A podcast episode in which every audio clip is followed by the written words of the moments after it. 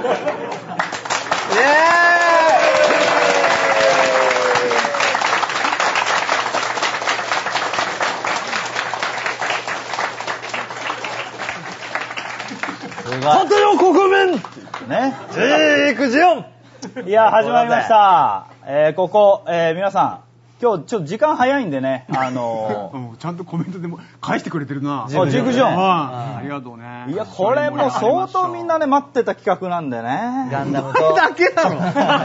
お前だけだろ。いや俺俺と三国志だろ、お前待ってる。俺が待ってるってことは、うん。もう、世界中の人が。すごいな、お前、世界背負える。それそれ、書店なミーハー、ミーハー代表だからな、俺。いやまあ本当もうマスメディアですからね。先々週も言いましたけど。ということで、えーマスメディア。歩くマスメディア今週も始まりました。春分の日ですね。えー皆さんお元気にしてますでしょうか？ちょっと東京はなんか、うん雪が、マジですか？レイジさん出てくるときは降ってました。降ってなかった、まだ。うん。我々はあの、昨日の深夜1時半頃出発して、うん。上野を、うん。でまあ雪になる前にね、あっとこう箱根を越えうん。朝風呂入り。寝た？まあ、ちょっと寝たんすか？寝てないと言えば嘘になりますが、寝たかと言われるとうん、甚だ疑問ではありますね。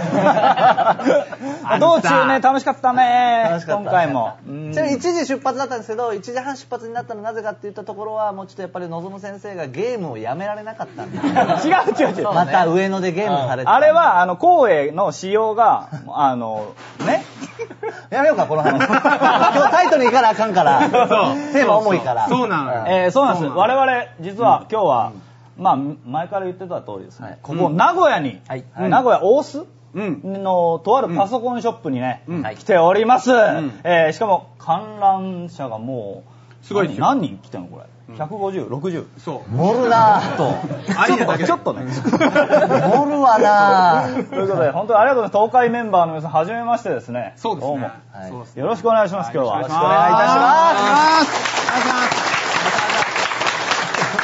す。いやー。何時ぐらいまで放送するの？まあもちろんそれはね、2時間ぐらいですよ。いつも通り。うん。そうですね。もういつも通り。タイトに行きますよ、ん。うん気持ちはね。ちょっとね、物足りないぐらいがいいですもんね。そういつもそうなんですよやりすぎちゃいけないなと思うんですよ。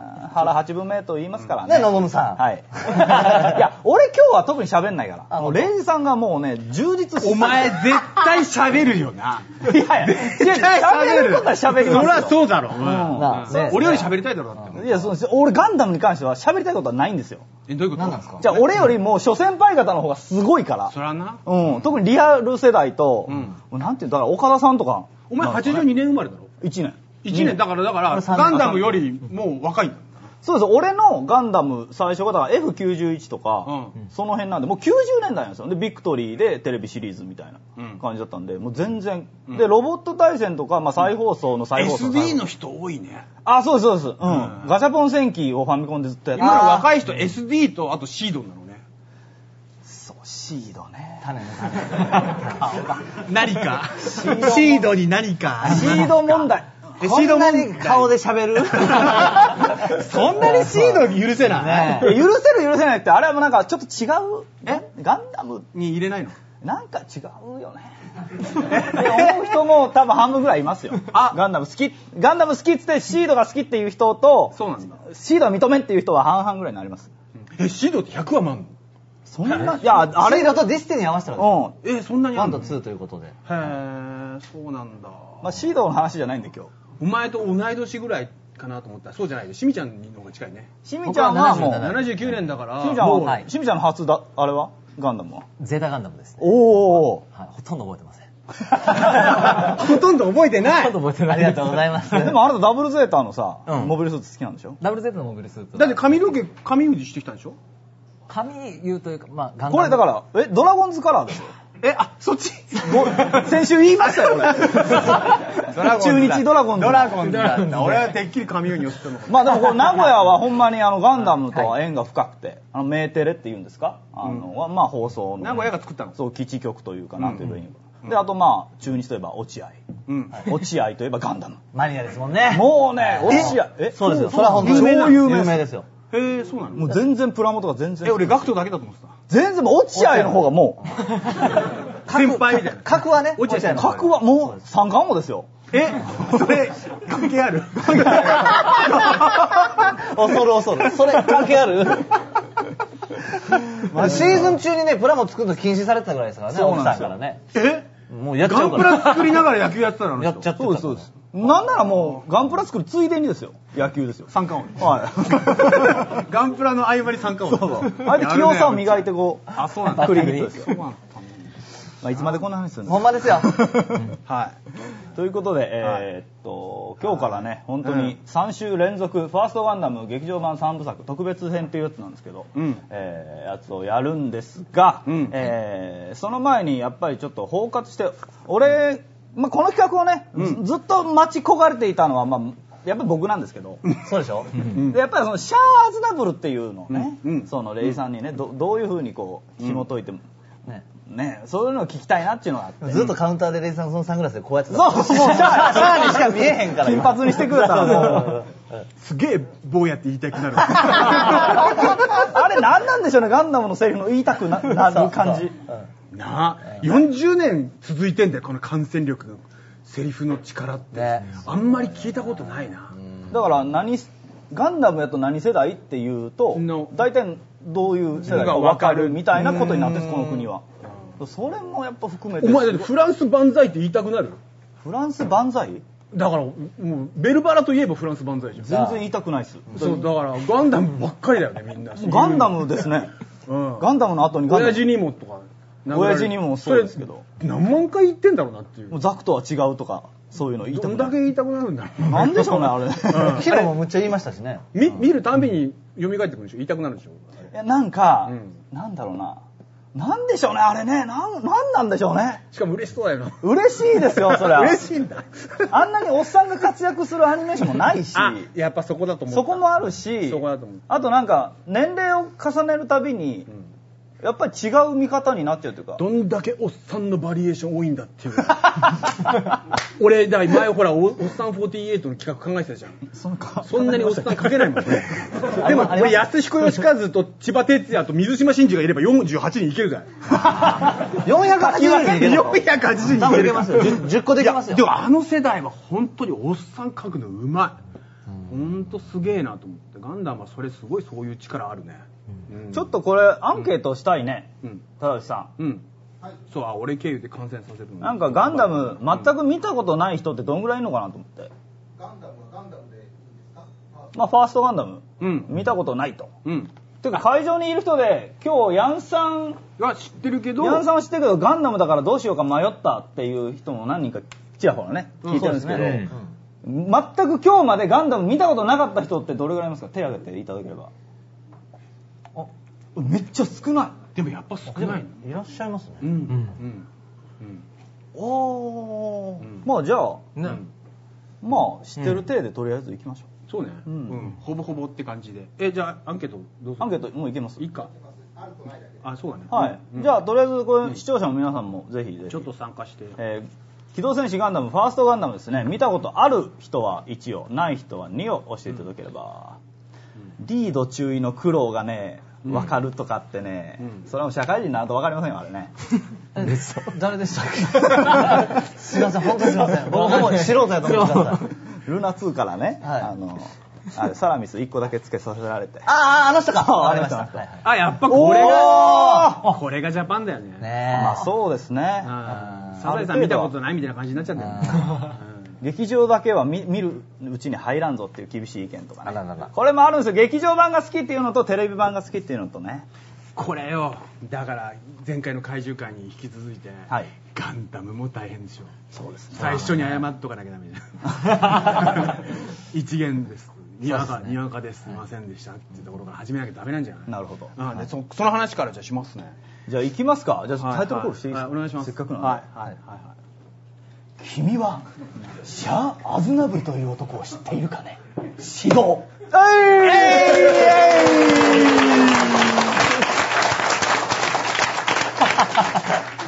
夢が叶ったあこれをね正式に言いたいということで、はいお願いしますはいまずですね、はいまあ、いろいろガンダムを見まして、はい。まあその俺富野さんに会いに行ってんのにちゃんと見てなかったっていう。まあ不届き者でそういう意味で。はつわものですよ。ね。だけど周りはほらガンダム見てるわけじゃない。はい。だからそのそんなセリフもガンガン聞くしさ隣で見てるやつもいいたわけじゃんそのまあ。部室で見てるやつとかさ、うん。だからさそれは知らないわけないじゃん。それで逃げられるわけないじゃんガンダムからこの国国にいてさ。っていうのはまあありましたよ。ちなみにファーストガンダムはレイさんは何歳の頃あ79年なんで、えーだから要するにこれすごいびっくりしたんだけど、はい。い、ろいろ調べてびっくりしたんだけど、はい。79年から80年にやってたガンダムってね、はい。要するに俺当時14歳なんで。おおおアムロじゃん。アムロじゃないですか。ほぼアムロ。そうなん ほぼアムロ。そう。ね。アムロレイジじゃないですか。アムロレイジですよ。アムロレイジ名字？そう。名字が。名字だからランニングシャツにさ、しましまのトラックスで、ほっといてくれよっていう、そういう世代。機械じゃなくて漫画ばっか書いてる。漫画ばっか書いて。よせよ。なるほど癖悔しい。そうそうそう。怖いの嫌だしね、俺。怖いのやだ。びっくりしたよ。だから、ああ、そうか、段階世代の、あの、なんつうのかな、あの、初期のね、はい富野さんって、まあ、実質的に雑段階ではないのね。60年安保なんで。段階よりも前なの。しかも戦中なんだよ。だから、あの、戦だって戦争、開戦とともに生まれた男だからね。1941年生まれなんだよ。だから1941なの。で、はいしかも11月に生まれてるから、あの人生まれる途端にパールハーバーだから。あもう富野と共にアメリカ攻めてる。日本は。すごい富野と共にアメリカを攻めた富野生まれたらもうすぐトラトラトラ。兵をトラトラトラみたいになって語弊が多すぎて。で、そっから、ざっくりした番組そっから、あの、地獄の歴史が始まるわけじゃん、日本ってさ。はいはいはい。富野の地獄の歴史がそこから始まるわけだから、なるほどいろいろとその日本がこう没落していくのと同時に富野の人生が始まるから、はいい、やもうだからすごい面白い、その歴史からいくと。なるほどねそして M 宮崎、あ、違う M 宮崎。早尾宮崎、H 早 M 宮崎って 誰よ？宮崎宮尾。宮崎宮尾宮尾さんです。あの人の生まれが岸くも1941年。同じ年？同い年なんです。俺たちはあの同い年の二人にやられまくってるこの国は。ね、ボコボコにされてますそう、よね。う。ん。そして何かしらの栄養を感じる二人でもあるっていう。でお同じ仕事もしてるでしょあの人。あそうなんですか？そうだからなんかななんだろうな。その辺からまためちゃめちゃ面白いなと思ってしまって今今日は。だからいろいろその話をまあそのかな、えー、と気がついたことが山ほどあってだからこう終わるのかな。ちょっとし 心配だなって思って。そうそうそう。まあ来週もあるんで。はいはいはい、そうそうそうっすね。はいはいはい。でね、あのーなんつうんだろうな、えっ、と、当時のね、空気から言うとね、80年じゃん。で、15歳っていう、その時代って、まあ、時代的にはまさに漫才ブームで、へで、ああの、なんつうかな、さっきも話したんだけど、山口百恵から松田聖子の時代がねはいはいはいはい山口百恵がマイク置くじゃん。はいあのあのマイクって70年代っていうマイクだからね。めてったちゃ、めっちゃ重いやつだった。めっちゃ重いやつ。めっちゃ重いやつ置いちゃったんだ。はいで軽くなっちゃったから。なるほど。そしたらもう聖子松田と田原俊子登場だから。えトシちゃんが？と、人参娘だから。時代がもう全部変わっちゃって、うはいわ、なんだこれっていう時代にガンダム登場。ガンダムでちょうどその境目なんで、だから苦悩の、その段階の挫折、敗戦段階の二重の挫折を食らった重いコンテンツの流れと、そういうのもいつからっていう軽い時代とのちょうど潮目に生まれて。これはなかなか面白い。ここだからこそ生まれてんなっていう気がする。で、俺はそその時代に、超うざかってね、そのガンダムオタクが。おっだからもうその時代は、なんつうのかな、このバンドとか、その MTV みたいな時代になってたし、そのなんかそのリア充時代が到来するわけ、一気に。そんで、あの、みんなその海行かなきゃいけないみたいになってるわけだよ。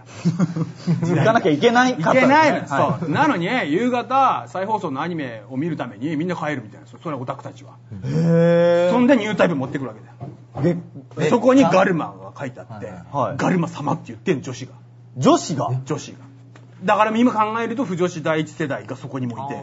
ほーで、びっくりしたんだけど、この関係性萌え、だからオリジンで出てくる、この、そのガルマとシャアの関係にめちゃめちゃ燃えてた、もうすでに。80年ぐらいにはもう。だこれの薄い本は、最初に出た BL の流れの一つなんじゃないの？もちろんその翼くんと美咲くんもあったけど、こっちはすごかったよ。まあそっちの方がよ、まあ文学チックですもんね文学チックだし、ガチじゃん。うんうんうん実はだから、これ、オリジン見てるとわかるんだけど、あ、もう確信犯だね。おーだからさ、なんかよくあるさ、せ西西洋の小説小説にある、ちょっとしたその、えー同性愛要素って出てくるじゃん、いろんな、はいはいはいはいよあの小説に。あれの要素が、もう最初から入ってんのね。はで、俺、富野さん多分それ無意識に入れてたんじゃないかなっていう気がする。で、それを安彦さん書くときに、ん。意識して、あの、ちゃんと演出して書いてるね、この二人の関係を。まあね。ああ、シャワーシーン。シャワーシーンは映画のねシャワーシーンどうすんのね長くて長くてあなんでシャアはさ、うん。ちょっとあのバスルームのドアをちょっと開けてシャワー浴びてるほんで鍵開けっぱなしでガルマ入ってきて。そうそうそう。でちゃんとそこでねシャワー浴びながら話もやって。そうそうそうタオル巻いて出てきて拭いてっていうサービス方が多すぎて。キラーンっつってね。そうそうなんだ？なんだ？どういう関係だと？で、オリジンで、寮にいるときに、があの、シャアと村田くんの部屋に、はいはい。代わりにガルマが入るって言って、あはいはいはいあの時もシャアはシャワー浴びてますから。シャアは綺麗好き？腰にタオル1枚巻いただけで握手するじゃん、ガルマと。っていうさ、もうなんかもうこれは絶対にあの流れから安彦さんがこれ、ああお意図的になるほどねやってるサービスかなっていう気がするね。うーん、そうね。そう。で、ちょまず、あの、俺自身も、君らも忘れてるかもしれないんだけど、はいガンダムとは何かって話をはいしてしまうと大変なんで、はいざっくり言いますよ、本当みんなだって全員今更もうそういうこといいからっていう。のがあるんだけど、あの俺が考えるガンダムって何がやばいかって話なんだけどさ、はいえー富野さん見てると思うんだけど、あのね、いちいち突っ込んでんだよ。整合性がないって。で、俺も整合性がないって怒られたんだけど、富野さんに。俺、富野さんにだって希望のライムで整合性をって書かれてるじゃん。ああそうだそう。だってで、富野さんのインタビュー見てると、とにかく整合性なんだよ。で、あの人、あのディズニーのあのピノキオ好きだったんだって。あれ？でピノキオやばいなと思って見てたんだって、はい。だけどクジラのお腹はあんなじゃねえっつって怒ってる そこは手塚先生と違うんですね。だだだけどさ鼻伸びちゃうんだぜ。それはいいのかよっていうさ。だだから鼻伸びんのはいいんだけどクジラの中はいいだろうみたいな。ちゃんとせえみたいな。そういうさなんつうのかな。いろんなことにさいやだからだからすげえなと思うのが美人ばっかりじゃないって出てくる人が。ああそうなんですよガンダムがすごいのそこで、子供も出てくるし、おじいちゃんおばあちゃんも出てくるし、おじいちゃんだからって悟ってるわけじゃないとか。はいはいはいはいはいはいいろんな、だからそこも全部ツッコミがあると思うんだよ。子供だからっていい子ばっかりの限らないとか、やんちゃばかりは限らないとか、こういう時にはこうしてる。み一個一個が、現実はこうだろっていう、富野さんの整合性探しみたいなさ。なるほどね整合性チューニングで作られてんのね。整合性イノベーターだな、あの人。ほだから、そうすると、それまで、マジンゴーとか、ゲッターなんとかした時に、絶対整合性的にありえない合体とかしてるわけ。で、かわいそうなのが、その富野さん、ちょい前にライディーンになるものやってんだよ。あら、勇者ライディーン。ライディーンはいろんな大人の関係上、すげえ整合性やらせてもらえないのよ。へフェードインとか言って、背中に、な 背中で、あの、何かの、合体するの知ってる？あのなんか融合するやつでしょ。融合する。ね。うん。いろいろ矛盾がある。ででもも多分だか、ら。ら、スーパーロボットに言ってもしょうがないだろうみたいなやつでもその、あれは富野さん的に、うん。あのそれまでのマジンガー Z のスーパーロボットものに対する戦いだった。へー。だから実はあのその前のそのなんかザンボット3だっけ、はいはいあの辺よく詳しくないけどあの辺りでものすごい戦いしてる。のなんかね。現場のスーツと。でもう死んでもいいやと思ってやってるのがガンダムっぽいんだよね。だからインタビュー聞くともうなんつうの半分以上拗ねてんだよねアムロだったんだ。あ、あハメルとしか思えない。うん。2回も言われた。ダメって言われた。俺、俺のせいにされた。ずーっと文句やる。ぶぶぶでもそれくらい本気でやりたかったみたいな。だからその名前一つに関してもこれじゃ売れないとか言われたとかそういうことをずーっと言っててなんかね、有名なのがガンダム、もともと富野さんのデザインではもう真っ白のモビルスーツで、それあそうそうそうと絶対売れないからトリコロールカラーにされたとか、そうそうあ、そうなんだ。お。もちゃ会社がであれはあの本人も俺あの人だって今の有名さはキューブリック超えることだからね。今の？そう。キューブリック、キューブリックをこう2001年を超えたいんだって。で、2001年は、だから、その NASA が、の延長上のイメージの宇宙船だから色なんかないわけじゃん。白、はいはいはい白一色じゃん。で、あとは多分余圧服だと思う。後で話しますけど、お父さんが作った余圧服。っていう流れがあって、リリアル路線みたいな。でね、えーガンダムうの前に遡って、実を言うと、あのね、戦争ものってもう成り立たないんだよ。核ボタン1個で終わっちゃうから。あで、実はドローン飛ばして核ボタンを押してっていう感じで、もう、あの、騎士道みたいなもんなくなってくる。はいはいはいで、はい。ナポレオンの時代は1対1騎士の時代みたいなものがあってそっからあの第一次世界大戦になってくるともう塹壕戦。でもその時は歩兵が1発ずつ撃つっていう時はまだギリギリ騎士道。だから命がけていく。機関銃が登場しても終わるんだよ、ああ、そううわーだって言ったらダダダダダダダって終わるから、だからそっからの戦車じゃんはいはいそれでどんどんどんどん騎士道やれなくなっちゃうんだよはい。だだただあの航空戦っていうのがあって、はいでレッドバランって出てきて空の英雄とかあるじゃんクレナの豚の世界だ。で、第一次世界大戦、第二次世界大戦はまだ英雄の余地があるんだよ。ただ、冷戦以降はうん、そうもいかなくなってくるっていう。それをだよ、ガンダムは、なんとか強引に、あの頃に戻せねえかっていうのを、整合性のもとにやったっていう。そのために一番やったのが、ロボットとロボットが戦いたいのだでもそんなん無理だよ、レーダーで一発でっつって。レーダーなくそうぜ。お？ミノフスキー。ドクターミノフスキー。レーダーをなくしてくれないか。これがだから俺ガンダムのイノベーション。本当にいる人みたいじゃん。だからが整合性イノベーションなんだね。ほうほうほうほう。そんで、このミノフスキーさんがこうわーやる。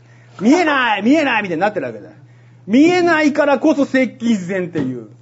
っていうやつをやったんでね。その時に、だから一番近くまで行って、あのラライトセーバーを、なんだっけ、ビームライトセーバーでビームサーベルねうんビームサーベル。あれ、だから、あの、後でまあ、い散々言いますけど、まあ、侍モチーフですね。はいはいでガンダムのこれ、ちょんまげがあって、背中に2本の刀を背負ってるわけだよね。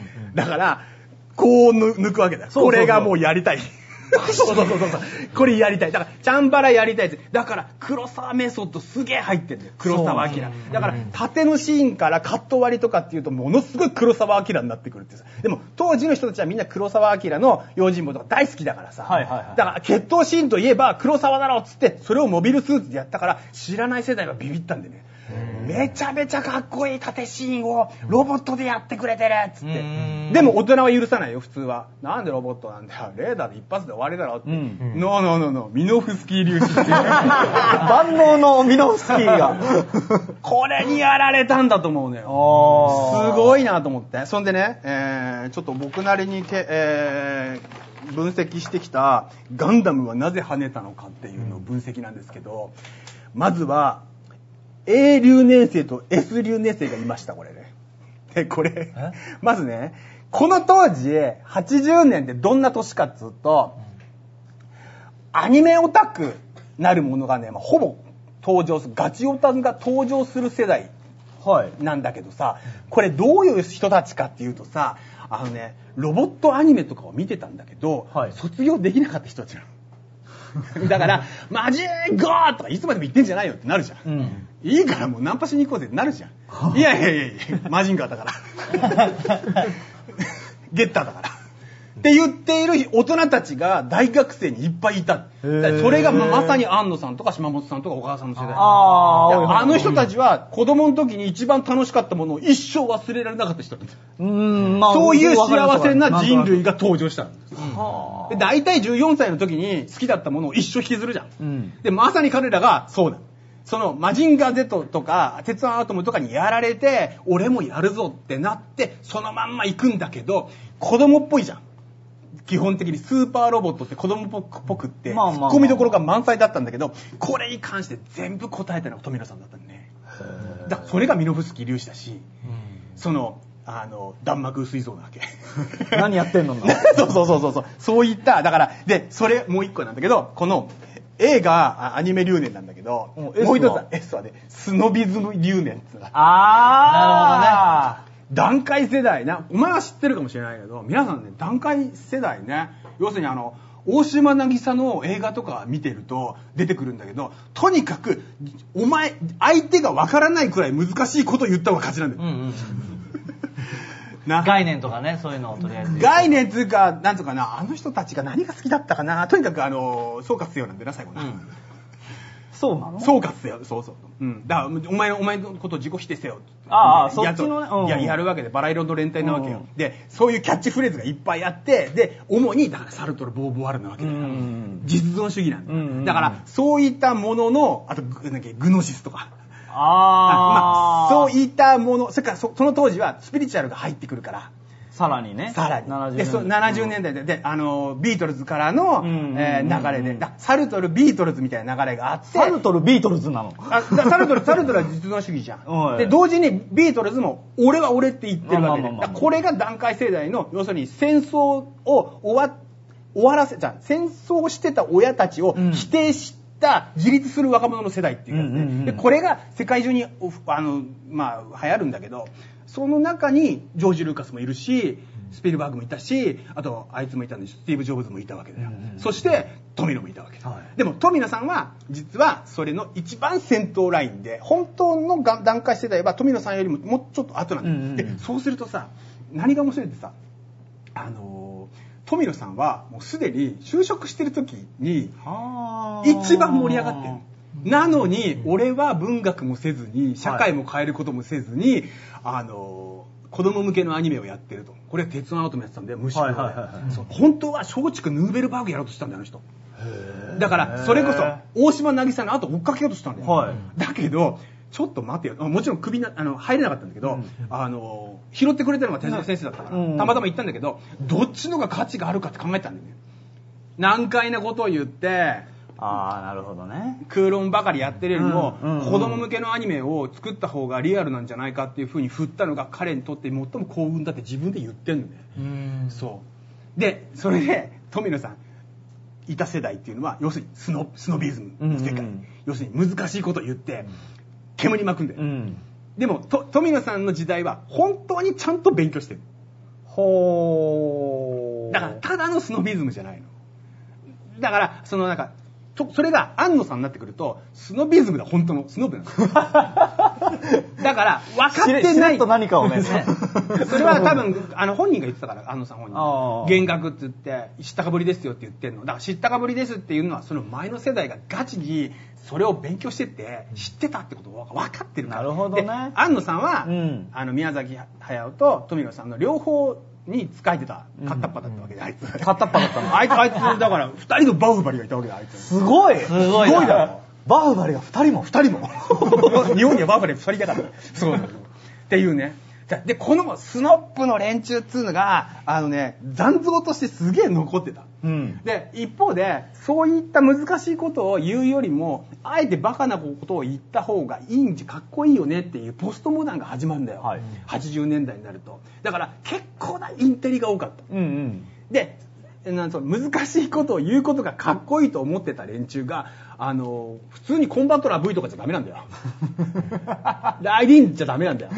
あの、フェードインじゃダメなんだよ。はいそこで、あの、ガあのガンダムで出てくる、あの、お前の好きな、なんか難しい言葉いっぱいあんじゃん。だから、弾幕水素だけじゃなくて、なんだっけ？え？いろいろあんじゃん。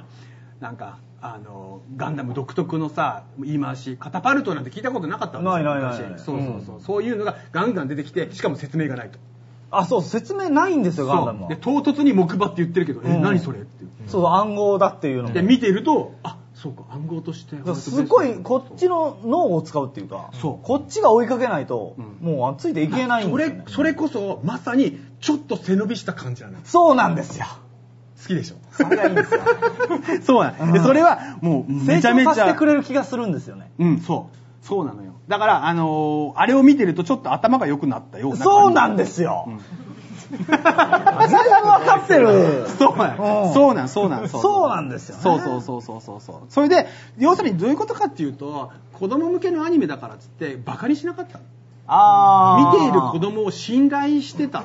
供だから、がその富野さん自身が自分が子供扱いされるのが嫌だったんだと思うんだよね。だ子供だって考えてる。だから、あの、君たちだって俺が伝えたことには分かってくれるはずだろうっていうところがもうガガーンとこう言ってたっていうのがすげえなっていうのがあったねっていう。あとね、もう一個ね、えー、ミリタリーマニアに直撃してるんだよね。おーそうそうそうそう。でね、あの、この時代ってね、あの、ちょっと面白かったのめちゃめちゃバイクが流行る。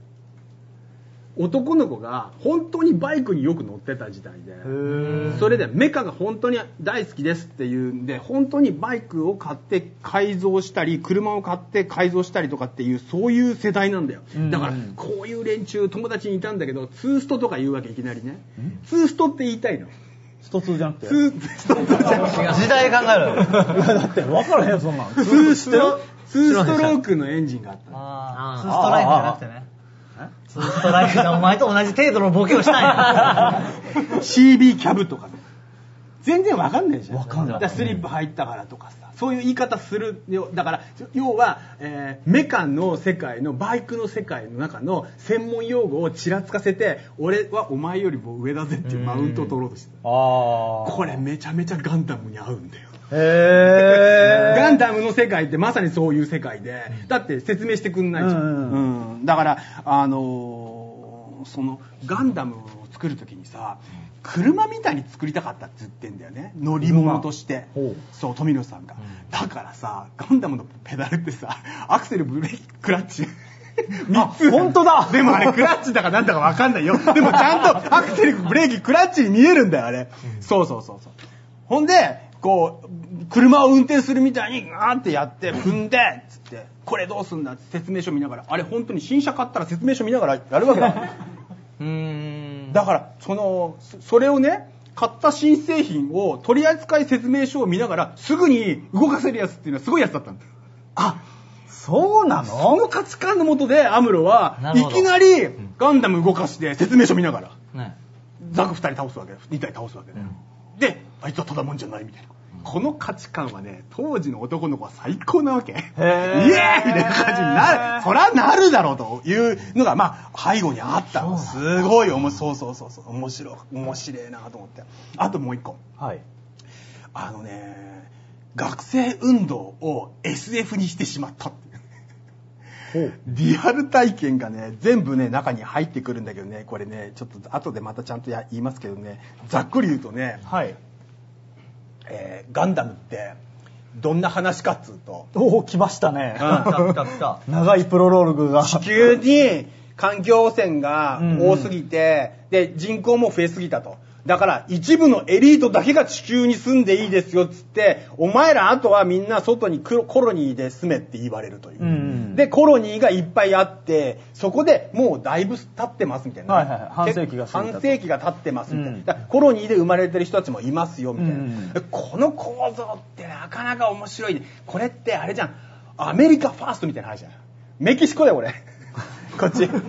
お前ら壁の向こう行けみたいな感じ来た来た、レイザーらしくなってそう。だ。で、で、まあ、ヨーロッパで起こってることもそうなんだよな。はいはいはいそうそう。だから、ドイツ入ってくんなみたいなさ、その、ギリシャから入ってくるなみたいなさ、シリアから難民断るみたいなさ。で、みたいな、それは地球に住めないみたいな。うんで、その、こ、ここに、こういう状態にあるって、これだけでもすごくいろんなことを表現してるんだよ。で、うんこの中にあるコロニーの一個が独立するんだっつって、地球に独立をを挑んでくる。独立を挑むどころか、地球連邦と入れ替わって、征服を企むってところまで暴走するって話だ。だからこれはナチスが入ってるんだけど、はいはいはいで、ものすごくわかりやすく言うと、あの、ナチス的な背景を入れてるんだけど、それだけじゃなくって、うんめちゃめちゃ現実にあった戦争のいろんな要素がてんこ盛りになってるんだけど、一番よく、いいあの、わかり、わかりやすくか一番なぜ胸に来るかっていうと、富野さん自身が体験した戦争が入ってるんだもんね。ほー。富野さんは戦争が始まった時に生まれてるから、はい終わ物心ついたら戦争終わってんだよ。はい。うわ、終わってますマジで終わってるし、参加できなかったしっていううんやつなんだ。であのそれは、あの、松本零士先生とかもそうだし、いろんなその人たちがいるんだけど、うん富野さんそうなんだよ。え、参加しないうちに終わっちゃったの？でも第二の戦争が待ってる。ほう。それは、堕落した政府に対して、はい学生たちが革命を起こすって言い出したっていうのが学生運動。はいはいは堕落した政府いはい。はい。に学生たちの、大学ですよ、これ全部。学生たち。大学、大学、大学。大学 それが、腐敗そう。だから大人たちのことケチョンケチョンに言ってんじゃ。うんん。でもダメじゃんって。お前らダメじゃんと。うんで、我々こそが、っていうスペースノイドになるものが、うん。これ大学生なんです、スペースノイドは。で、で、スペースノイドプラス、ニュータイプっていう意識が出てくるんだけど、ここがまたポイントとしてでかいんだけど、はい。あのー地球を外から見たっていう体験っていうのは、ユーリ・ガガーリン以降なんだよ。つまり、地球は外から見た世代と地球を外から見たことがなかった世代に分かれてるな、世界観っていうのが。冷戦のあの辺りに。それ考えたこともなかった。うん。そうすると、うんそれ以前の人たちは、地球なんて見たことないから、うん。だから国境とかで争うんだと。はい。意識が低いんだよ、お前らは。はいはいはいはいはい。全体を見たことがないから。え、ニュータイプガガーリンのことなの？つまり、えー、とガガリン以降の,、はいはいその要するに、うんうん映像としてでしか見てないけれども地球ってものを外から見たのがなるほどねスペースノイドなんだよでその意識がもっといくとニュータイプになるわけなるほどなるほど。うん。だから正しい人類っていうのはここで争っているのアホらしいんじゃなくってなるほどね。重力に魂をね、惹かれた者たちだというわ通りそれがセリフ。それそううん重力に魂それはなんなんとかと前時代に引っ張られてなるほどなるほど。で、それから解放されてんだ、俺たち大学生はよってあるじゃない、うん。知ってっからさっていうさ。スマップじゃん。完全にそうなの。だからそこにあるのは特権意識なの、やっぱり。大学生の。大学生。だから、だけど、ここに一個大きな矛盾があって、はい。この人たち、あの、この人たち、まあ、さ敗戦するわけですよ。で、えーこの人たちは、あーこここにいた富野さん自身なんだけどね、リアルな戦争はって話するじゃん。はい。でもこれ戦争じゃなかったんですよ。学生運動は。はい。バリケード作って、あの、やり合っただけで、はい別にその機関銃で撃ち合ったりとか、空爆があったりとか、実際の戦争とは違う、ごっこだったわけだよ。はい。だから、戦争を体験してるとは言い切れない、実うは。わーはいはいはい。まあここのコンプレックスうんが、うん。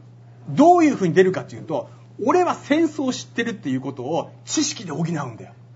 ほーで、戦争をガチで知ってる人は何も言わないんだよ。あなるほど。で水木先生が戦争のことを語るときには、本当にアホなことをしよったよっていう 感じなの。無理やり連れてかれたし、みたいな。だからそのなんか、そこ、絶対にかっこよく書かないでしょ。ディティールも書かない。で、トペトロの話はするんだよ。だから、牛銀屋で出会った少年がバナナくれたって話はするんだけど、そっちの方がリアルなわけ。うん。だから、あのーここの、その、手塚治虫なんかもそうだけど、あのー手塚先生はさ、あの空爆に体験してるのね。はいはいはで、あの、周りで人が死ぬのもガンガン見てる。富野さんはほぼわからない。うん小田原にいて、それで、くもう体験はしてるんで、戦争を。で、だけど、後の食うや食わずは知ってるんだけど、戦場は知らない。い。うん。だからそこの微妙な差で、この悩みは、あの宮崎駿もものすごく背負ってる戦戦争を否定して戦争を語ってる割には実践経験がないっていうだから必死で。その世代特有のコンプレックスがそ作品に結実うで戦争って何なんだってことを徹底的に研究してるから、うん戦記物とか、うん。だからいちいち細かい。だザクが撃つと薬莢飛ぶんだよ。いるのあの薬莢。でザク撃つともうでっかいのとかボーンとこれみたいなさ。あれもだからあと撃つ時の反動みたいなもの、んだ安彦さんの絵もそうなんだけど前に出たら後ろにも出るからこうなるわけだよ、これをちゃんと描くという。整それはだからね整合性なん全部が整合性だし難民が出たらこうなるみたいなこととかうん。食料がまず先だろうみたいなことが出てくるみたいなさところから。塩がねないんですよ。そうそうそうそうそう。そう塩が足りなくてね。泣いてるやん。あどこ行ってんの？よう入れたな思って。帰ってこい。いやそれはあのうん富野さん自身が一番食い物がない時に子供時代だったから辛かったんですよ。もうねある番組でね富野さんにねあのアシスタントの女の子がねショートケーキを出すっていうくだりがあったんだよこれ見てほしいわ。ショートケーキなんだけど1個丸ごとのショートケーキで切り分けてるんじゃないんだよ。うん。だから単独のああのケーキにイチゴが乗ってるからうん。実はピースではなくて、うん。こんなのショートケーキではないって言い出すの。富野さん。は？切り分けてもらうもんだったってそして俺たちは泣きながらこれを食べたんですよ。分かってもらえないかもしれ俺のとは違うなととにかく。それくらい大変だったって食べるものがだから宮崎駿と富野さんに関してはそのとにかく食べるってことにすごい異常な執着があるでしょ。これら全てがものすごく信頼感があるんだよ。そうなんですよ表現。ねでうん。その後の世代はつまり手塚先生っていうのはその体験と前のディズニーと宝塚があるんだよだから膨大な夢のイメージっていうものを使って自分の体験のフィルターを通して書いてんだけど、はいはいはいはいあの富野さんそれ嘘くさいから嫌なの。あた体験に近づけたくてそれ夢いらねえよってやるわけだよね。だからその戦いみたいなものがああるよっていうのを話してやっべえなこれ結構な時間経ってんなこれな。で41分。あがやばい。そうそうなんですそうなんですよそうそうそう先生。はいはい。トランキーラ まあゆっくり言いますか。そうなんですよね。これ皆さん大丈夫ですか、うん。だいぶこうマシンガンな感じで、ね白熱してますね。いやコメントすら見れないこの、うん。でねはい。あのーそうだな。えーっとさっきのニュータイプで言うと、うん。あのニュータイプっていうものもものすごくあのこのヒットの要因にあって、うん。でねあの実はニュータイプっていうのはニューエイジで。つまりさっき言ったうんうんうん。前の戦争を実際にやってたアホな大人たちとは違いますよ、はい。意識が高いですよ、だからそのそれはあのビートルズのジョージ・ハリスンだったり「スター・ウォーズ」のジェダイとかを作った、まあ、そのルーカススピルバーグに出てくるあと未知との遭遇がまさにそうなんだけど意識高いんだよ完全に。意識高い系のあの人たちが作った特別俺たちって特別な世代だよねっていうのが乗っかってるんだよで、はい。これがあのシャアとアムロに両方乗ってる。これが面白い。そう。で特にしあのこの後に2つの個人主義について言うんだけどあのあもうここから言っちゃおうかな。えーっとね。えーあのシャアのあのねあの戦争をするために国のためにっていう時代があるじゃん。その後お国のためにっつって豊かになろうっていうくだりで戦争を続けていくんだよ要するに、あの高度経済成長までは。うん。でそこからオイルショックで一回ガクンってなるんだよ、うん。そして段階世代が、まあ、そのが学生運動で敗北するんだけどさその時にさ個人主義が台頭していくわけ、うん。で、あのーみんなはそうだけど俺は俺だっていう風に思い出す空気みたいなのが出てくるんだよ、うん。個人主義っていうのはさ、うん。でそれが白毛世代みたいになってくる。でそのまさに白毛世代を直撃してて。で白毛世代の上にいるのが富野さんたちのその学生運動をやってた連中の、えー個人主義でさ。でシャアの戦いっていうのはね要するにね家のの呪いから解放されるための戦いなんだよねああ生い立ちから自由になるためにえー戦ってるっていうさ。うんでねここもね書きました。うんとね。富野さんは自由になるために、うん。個人主義になるために相手殺すんですこれこの人は。あでアムロは逃げるんです。で、これ、これ逃げるっていうのは実はポストモダン入ってて、逃げろって言ってたの。ベイビー逃げるんだって知ってる？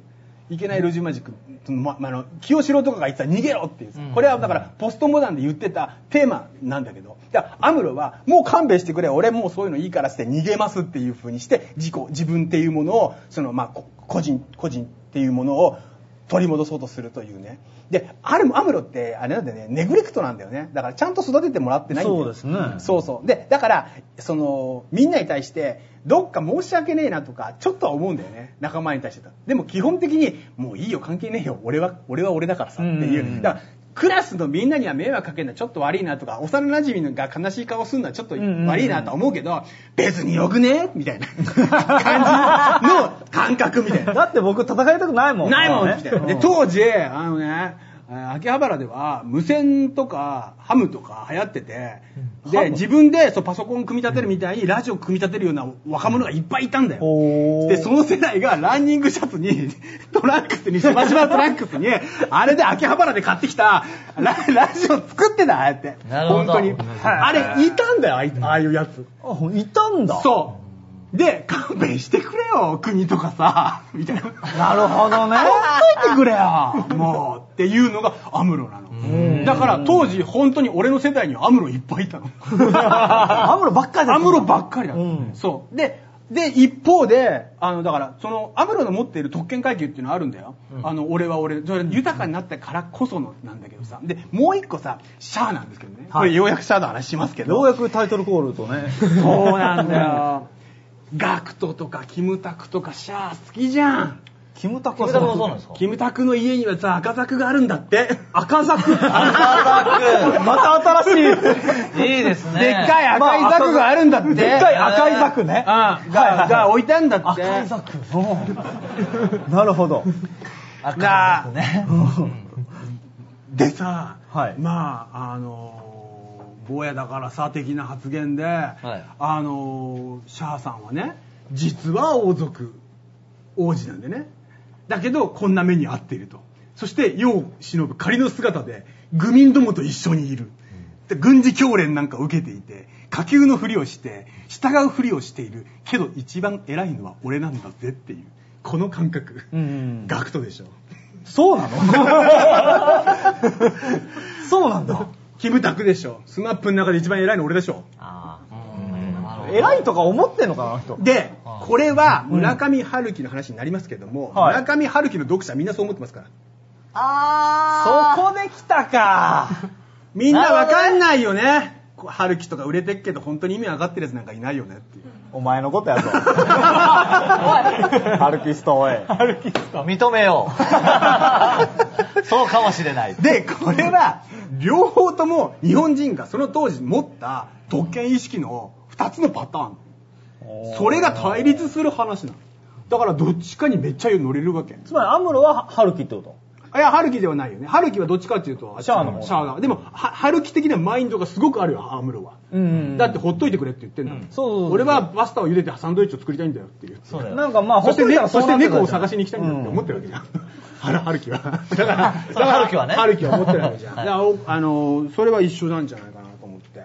だここがもう、なんつうのかな、すごい面白い、面白いところだなと思って。でね、もう一個でっかいのが、アムロを主役にしたことがものすごい大成功してるんだよな。うんこのガンダムって。そうですね。なんでかっていうと、うん直前まではうん、兜浩二の呪いにかかってんの。はいはいはい。だから、なんつうのかな、おいらへっちゃら大って言っている、戦後焼け野原のタフな子供っていうキャラクターが成長すると兜浩二になるんだよ。なるほどなるほどなるほど。そう。で、そこから、まあ、梶原が入るんだけどさ、はいでも父ちゃん俺負けないぜになるわけじゃん。だから、やめないじゃん、野球あいつ。星ヒューマンってひどい目にあってっけど。まあ、やめないどころかね。うんねうんどっちかっていうと、ジョーはやめたりやめなかったりみたいな感じで、ジョーにちょっと近い。ジョーはもう燃え尽きるっていう。でもそこまで行くじゃんみたいなさ、うんそうそうそうででももうアムロ最初から戦う気ないんだよね、まあ、たまたまですからね、うん彼は。たまたまなの、うんそれでたまたま才能があるからっつって、うん試合に出ろみたいなうん。そうそうでよくねよく言うんだけど人生ってどういうものかっていうとサッカーの試合がもうすでには起こって始まってる、はい。そこに自分がいきなり生かされて、はい。お前サッカーやってるからお前試合途中から出ろっていきなり言われる、うんおい。おい。おいおいでもルールとかよく分かってない。分かってない。分かってないでお前こっちのチームだから。あっちにすげえやついるから、あのディフェンダーお前のこと多分蹴ってくるから、行ってこいみたいな。とりあえず避ければいいんですね。つまり時代がそこ、ここまで来ちゃってて、途中で人生が始まるっていうのはそういうことなんだよね。別に選べないわけ。うん連邦も自由も選べないんだよ。はいはいはい。まさにそれが、そういう状態の気分っていうのが俺たちの気分にあったわけなんだよ。だってそんな、いきなりだって今徴兵って言われても困るだろうって。今多分日本人みんな思ってんじゃない、今徴兵って言われても困るよって。困るってかよくわからない。みんなアムロだから。そうそうそう。だから、みんなアムロみんなアムロなんだ。だから、関係ないんだもん、だって世界なんて。どっかで。思ってるわけだから、その上の偉い人同士で、その、利害関係でぶつかってるだけで、本当はラジオ作ってた本当はネットやってたいって。だからずっとガンダムを見、見らそうなんです。そのメンタリティがずーっと続く。アムロ、ずっと全員アムロだ。アムロは成長したけど、うん。あ、そうそうそうそう。ずっとアムロは生まれてくるからそうそうそう。なるほどそうそうそう。次のアムロ、次のアムロ、次のアムロ。で、どんどんどんどんメンタル良くなってくる。どんどん弱くなってる父さん認めてくれよとか言い出すアムロが出てくるし、うんそういう風になってくるって。切れるアムロも出てくるし。切れる14歳のアムロも出てくるじゃん。そういう、その、だそこのメンタリティっていうのはすごくあってさ、で、これのさ、なんか、今言われた、その当時の新人類って言われる世代って、すごい今のゆとり世代ってよく似てんの。うん。我やりたいことだけやってればいいじゃん別に豊かになりたいとか成功したいとか思ってるわけじゃねえし、みたいな感じで、えーおもちゃが大好きでみたいなさでそのアムロのに対して段階世代はけしからんって言ってたの、うんうんうん。男だろって、うんあれを全部ブライトとかに乗っけてんのそこね。あれブライトを主役にしてたらダメなのよブライト主役ですよ、もう逆に、でも。でもブライトがいることによってバランスすげえ取れるすこそうなんですよ。ねブライトさんが狂言回しなんで、ガンダムっていう一大女子誌は。そう。で、そう、そうなの、その通りなの。だからブライトは、だから、かつてあった、うんその現実っていうものを受け入れながら、自分を我慢することも必要だっていうことをやらなきゃいけない。19歳であんな目に遭う。そうなんですよま。だ10代なんですもんね。そううんそうそう。すごいよね。すごいようまく口説けないしね、そこもまた人気があるところかなっていう感じですでもブライトさん、あの、後に愛人をね、うんお作りにならあ、お作りになる。それはよかったですね。おめでとうございます。あ、お前それ言ってんの？珍しいね、自分からネタバレするの。ガンダムだけは。でね、で、ガンダム、みんな知ってると思って。ガンダムの第一、その最初の放送は打ち切りに終わるんだけど、まあ再放送で火がつくんだよ。で、再放送って夕方じゃん。まさにこの夕方、はい。夕焼けにゃんにゃん。おあのね、この、一番ガンダムにドハマりしたのは夕焼けにゃんにゃん見てた連中なんだよ。今40代の半ばぐらいの連中なんだけどさ。そうなんだよ。そうなの。土田さんとか。そうそうそう。だからもう、うんあの、あいつらも、もうトンネルズと夕焼けにゃんにゃんとガンダムで生きてるんだよ、あいつら。一生それで生きてくる。夕焼けにゃんにゃんとガンダムしかない人生なの？お前、みんな怒るぞ。いやいや、そんな風に言うからさ、俺疑問、を。それが青春なんだよ。あまあまあそれとまあバドルームとリンドバーグとあるんで、いろいろと。ブルーハーツと。いろいろあるんだよ、あの世代は。まだ結局俺らもそのエヴァとかの呪いみたいなのは、まあ、一生解けない部分はありで、ますよ。そう、どういうやつが、夕焼けにゃんにゃんとガンダムの再放送を見てたかというと、部活やってないやつなんだよ。ととと部活もせずに、あららら。早く帰って、うん友達とも遊ばずに、はい再放送のアニメを楽し見るしかなかった連中っていうのはもうまさにノンポリ、ノンポリだからど、どの種族にも属さない政治なんかどうでもいいっていう個人主義な連中で、もうザッツアムロなんだよ。ほっといてくれよっていう感じなのね。そう。だから戦争とか革命とかもう勘弁してくれよっていう、当時の気分って、時代の気分っていうものを完全にリンクしてるっていうのが、あの、結構大正解だったっていうさ。これはなかなかあの偶然にしてはよく富野さんがそのアムロを主人公にしたなと思うよね、うん聞いたけどね俺本人に、そしたらあのみあの民というものはああいうもんでしょって言ってたから民すごいな。民衆。というものはああいうものでしょと。でた富野さん言わせると、うん愚民による愚民のためのた革命っていうのがシャアがやったことなんだそして私もアニメを使って愚民たる私はアニ子供向けのああの漫画アニメを作りながら戦いを挑んでいるというところっていう戦いをまあ彼はしてるわけなんだよだから彼は実はだからその、えーシャアなん。だよあの人あ、シャアなのそう。だからこそ愚民の一部であるアムロの気持ちも分かる。そうそう。だからその3つまとめますとですね。あジャブロの話ししなきゃ。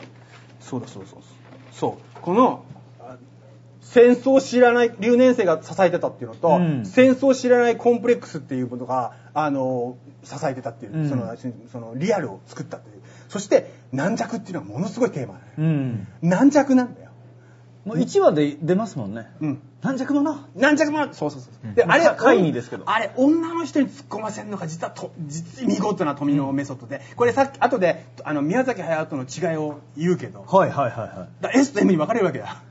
はあ、なるほど。ね。なるほどね。なるほど、なるほど、なるほどね。なるほどいっぱいいただきました ちょっと腹に、俺の中の腹にしがね。来た来た来た。超合金来た超合金、超合金の、まあ、うんそうなんですよねちょっとねでもでも、えー、と無無料が終わっちゃうのでジャブロの話 しますはいはいはいはい。そうするとあのこれまためちゃめちゃ面白かったんだけどあまあ答え合わせは後でっていうことでね。あはい。はい考えないでしょ。俺が言いそうなことって。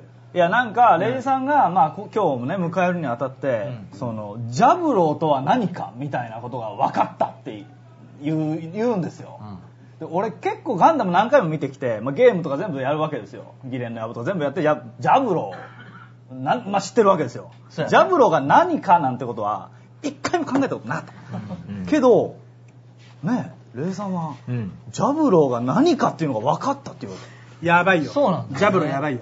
何がジャブロやばいか話しますね。とはい。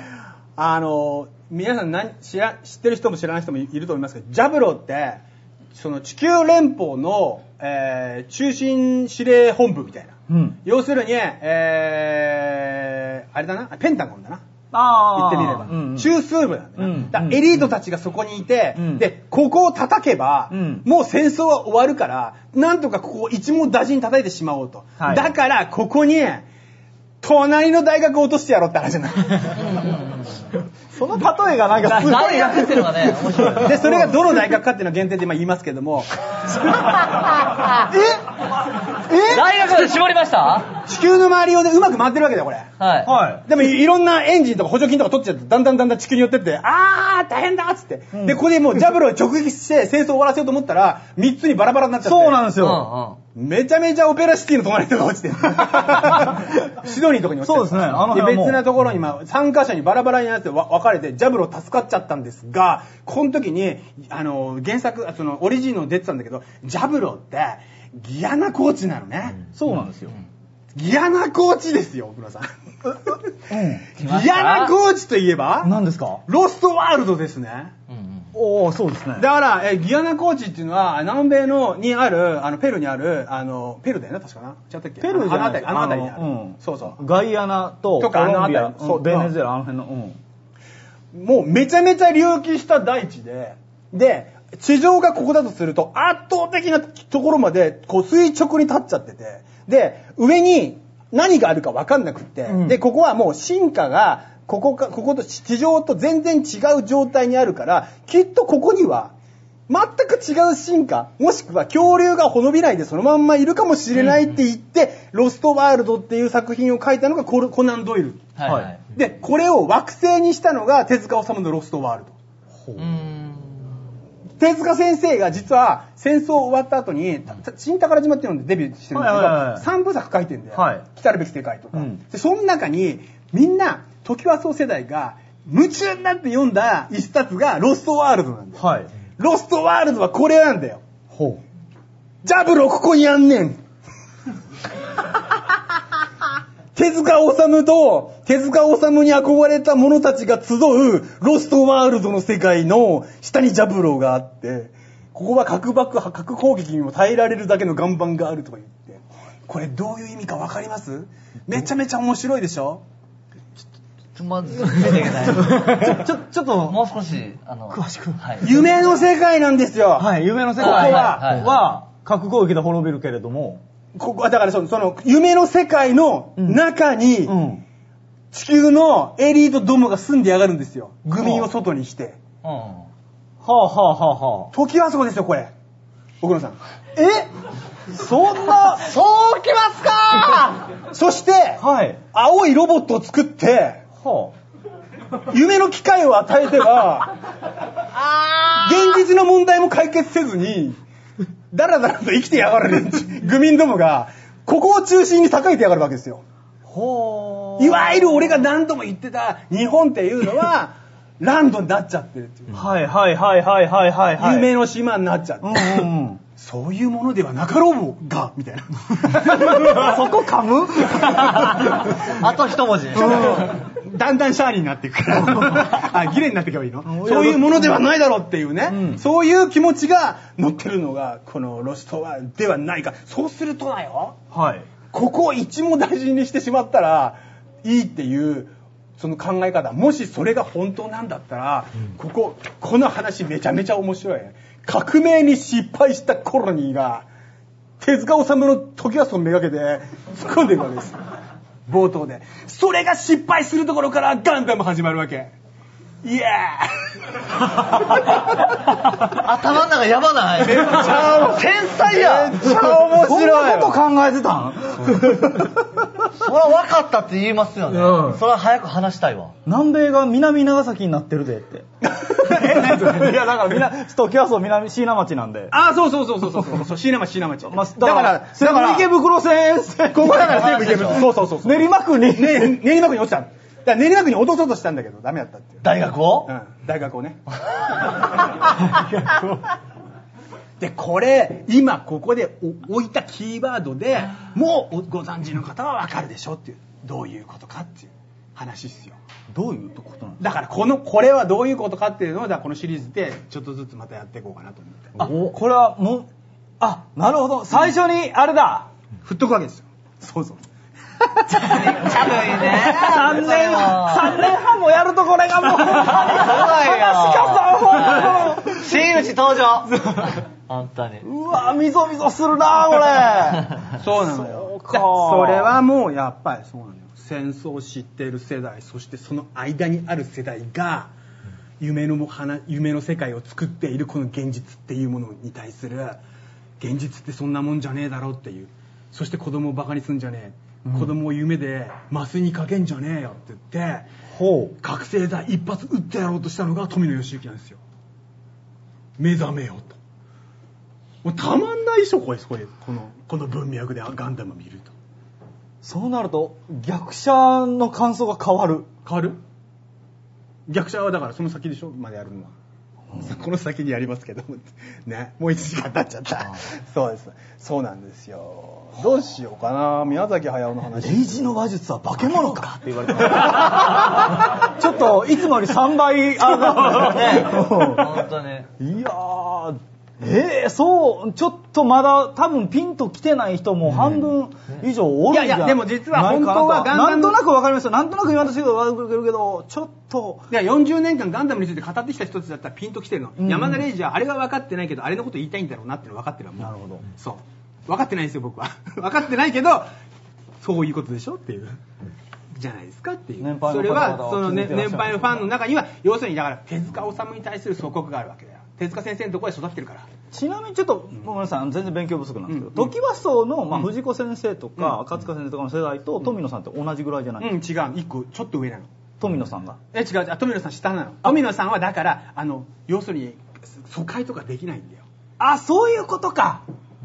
だから夢を守れなかったんだ。そう。だからなんだっけ疎開の夢すらわからない。疎開の後に藤子不二雄って出会うじゃん。はあ、そうか、そうか。そう。で手塚先生は軍需工場にいるんだよ。うんで水木先生は戦地に行ってんだよ。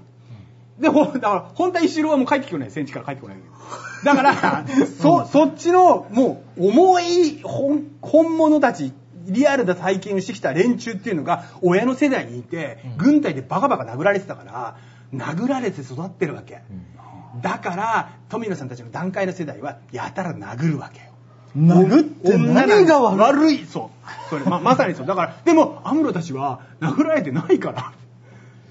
親だ父には。から二度もぶったね。二度もってなるってまあそれはわかる二度もぶったなっていう、うん。そうそうそうそう。そうっていうことのその辺が全部その世代に層になってるんだけど各層に各コンプレックスがあるというだからそれを、その富野さんの、そのいわゆる整合性うん。チューニングというか整合性マニアというかもう、うん。そのポリシーっていうもの、うん。こだわりみたいなものによって余さず、うん。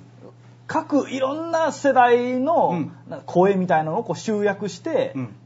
SF というか、まあ、一大戦記物にしたのがガンダムっていうことだ。子供向けでロボットが出てくるんだったら言いたいことは言えんだぞって言ってやったからどっちかっていうともう ATG マインドだし日活ロマンポルノなんだよ。それをたまたま女の裸をロボットにしてんの。あ、うん。でそれでだから政治とかメッセージ入れてんの。だからあれ実は学生運動なの。あガンダムって。富野さん。ガン富野さんの闘争なの。我が闘争なのあれ。富野の闘争なの。で富野さんはだから挫折につ挫折の人生だから。だからでそれでまたそのやり方が豪豪健でしょ？厳しいでしょ？孤立するんだよひたすら孤独なんだよ。だからよく喋んだよ。聞いてもらえないから。だからさ だからよくさ喋るんだけど基本的に独り言に聞こえるわけ。確かに。これはだから BS アニメアワーで誰かが指摘してたけど。確かに。シャアは独り言っぽい。そう、だから認めたくないものだなって誰に言ってんだよ。お 前どこで確かに。どこで誰に言ってるんやろって。坊やだからさって誰に言ってんだってそれテレビに向かって言ってんだよ、うん。あんなおじいちゃん誰に言ってんの？で今日もどっかでねぼやいてるかもしれないと、うん、だいやだからでもすすっげえエネルギーだと思う。だからあの世代のう生まれが持ったその呪いがかかってるわけだよ、うん。宮崎富のあと凛太郎って人いるんだけどさ。だ凛太郎さんは職人に的な仕事するんだけどさとにかく作家になっちゃったのがあの二人でさ、ううん。ん。それが半分以上詩小説でメッセージなんだよね、そうそうそうそうああそうそうちょっと待って。ちちょっと待って。ただそのジャブローのことなんですけれども、うん。もう一個裏のうん。何かがあるってさっきうん。それは限定で言います。あとちょっと限定、うん、しょうがないからやるけど、はい。あの富野と宮崎の話します。はいはいはこれでつながってます。皆さんご存知ですねこれね。はいはい。ね。ゼロ戦ですね。い、うん。うんこの二人はあのゼロ戦関係のお父さんなんでお父さん両方ともゼロ戦関係あ、へえで宮崎駿がその飛行機作ってるとこの息子なんだよ、で結構いい暮らししてたらしい宮崎駿、で富野さんっていうのは与圧服っていうのを作ってんだよ。はい。でこれはせその戦争そのい圧力が変わるからその、えー圧力はコントロールするための服なんだけど、うん。これものすごく武骨で、うん。潜水服みたいなんだよ、うん。だから彼曰く家に宇宙服があると思ってたでゴム屋さんなんでこれのゴムの部分のことをやってたのが富野のお父さんお父さんの仕事でこれどういうことかっていうとこの2人の親は何をした人かっていうと結果的にだよ。うん。結果的に若い若者を死なせるためのあどうガジェットを作ってしまったとほでここにこの子供たちが抱えた葛藤っていうのがこの2人の強力なエンジンなんだよ。核融合を起こしてるわけ。ーなるほどね、うん。でこれはどうするかって言ったら彼らの前の世代の過ちを全部言言いそうじゃんそれ。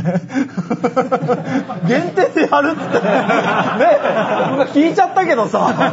もっともっとやる。止めた時の顔見た。なんで止めんねんって。おいおいって。ということで、えーっと、そろそろもう1時間10分経とうとしてますので、ねはい。この辺で限定に切り替えたいなと思っておりますが、はい。えーっと、ここでちょっとね、あの、皆さんに、えー我々から、ちょっと記念品というかあれなんですけれども、あの、グッズが新しく、ん。えー作られました。えーそれはどういうグッズかっていうと、缶バッジなんですけれども、うん。あの、これをですね、えーまあ我々3年半やってきまして、ついにガンダムということもありまして、まあ幅広い世代の方に、えーこのヤングサンデー、えー楽しんでいただきたいなというのもあります。えー今出てますね、えー今日ですね、3月21日、この名古屋イベント限定、つまり、えーこの名古屋イベントの日だけという意味なんです、これは。えー山田礼二の書き下ろしイラストの缶バッジをプレゼント。全員に、応募者全員に差し上げます。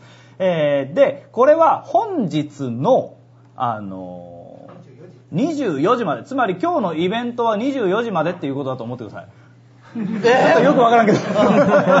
大丈夫？家帰るまでがっていう意味よ。ね、寝るまでがみたいなね。うん、そういう意味ですよ。だから今日、ただ今日今日、今日、えー山田レジのヤングサンデーの会員になっていただいた方、この今こう見ててね、もしくはタイムシフトで後で見ていただいて、うんえーそして、えー応募していただいた方、つまり24今日の24時までに会員になって応募しなければもらえません。ただ応募してくれた方には全員プレゼント差し上げます。で、すでにあの会員の方はファミリーの方はもうあのガンガン応募してください。無条件でね。無条件で、うん。ただ問題は、うん。今日これリアルタイムで見てない人は、うん。ちょっともしかしたら、うん。タイムシフトで明日明後日見るとかっていう人は、もしかしたらこのこのチャンスをうん。逃すかもしれない、うん。だからつまり名古屋イベント限定っていうややこしい言い方ですなこれ。ということなんです、えーお分かりいただけました現地にいなくても応募できますよ。あの申し込みはの数だけ作るんでい、うん。あの大丈夫です。うん。なので皆さんあ発送は何とか思って返させていただきます。って言うよねよくね、うん。うん。それそんな感じです。よろしくお願いします、えーということでやってまいりましたがこのガンダム会、うん。皆さんねあのちょっとだいぶいつもより3倍のをね改善させて、うん。俺俺がやばいわ俺。あんま寝てねえし。来てる？うん来てる来てるもう。大変。う楽しい。あよかった。なんか自分が好きなものを信頼してる人がこんなに熱く語ってくれるってなんて言うんだろうねよかったな。これこの喜び。ね。あるじゃない。ああよかった。わかる？わかるわかる。うん。お誕生日おめでとう。あれ違うけど。違うけど。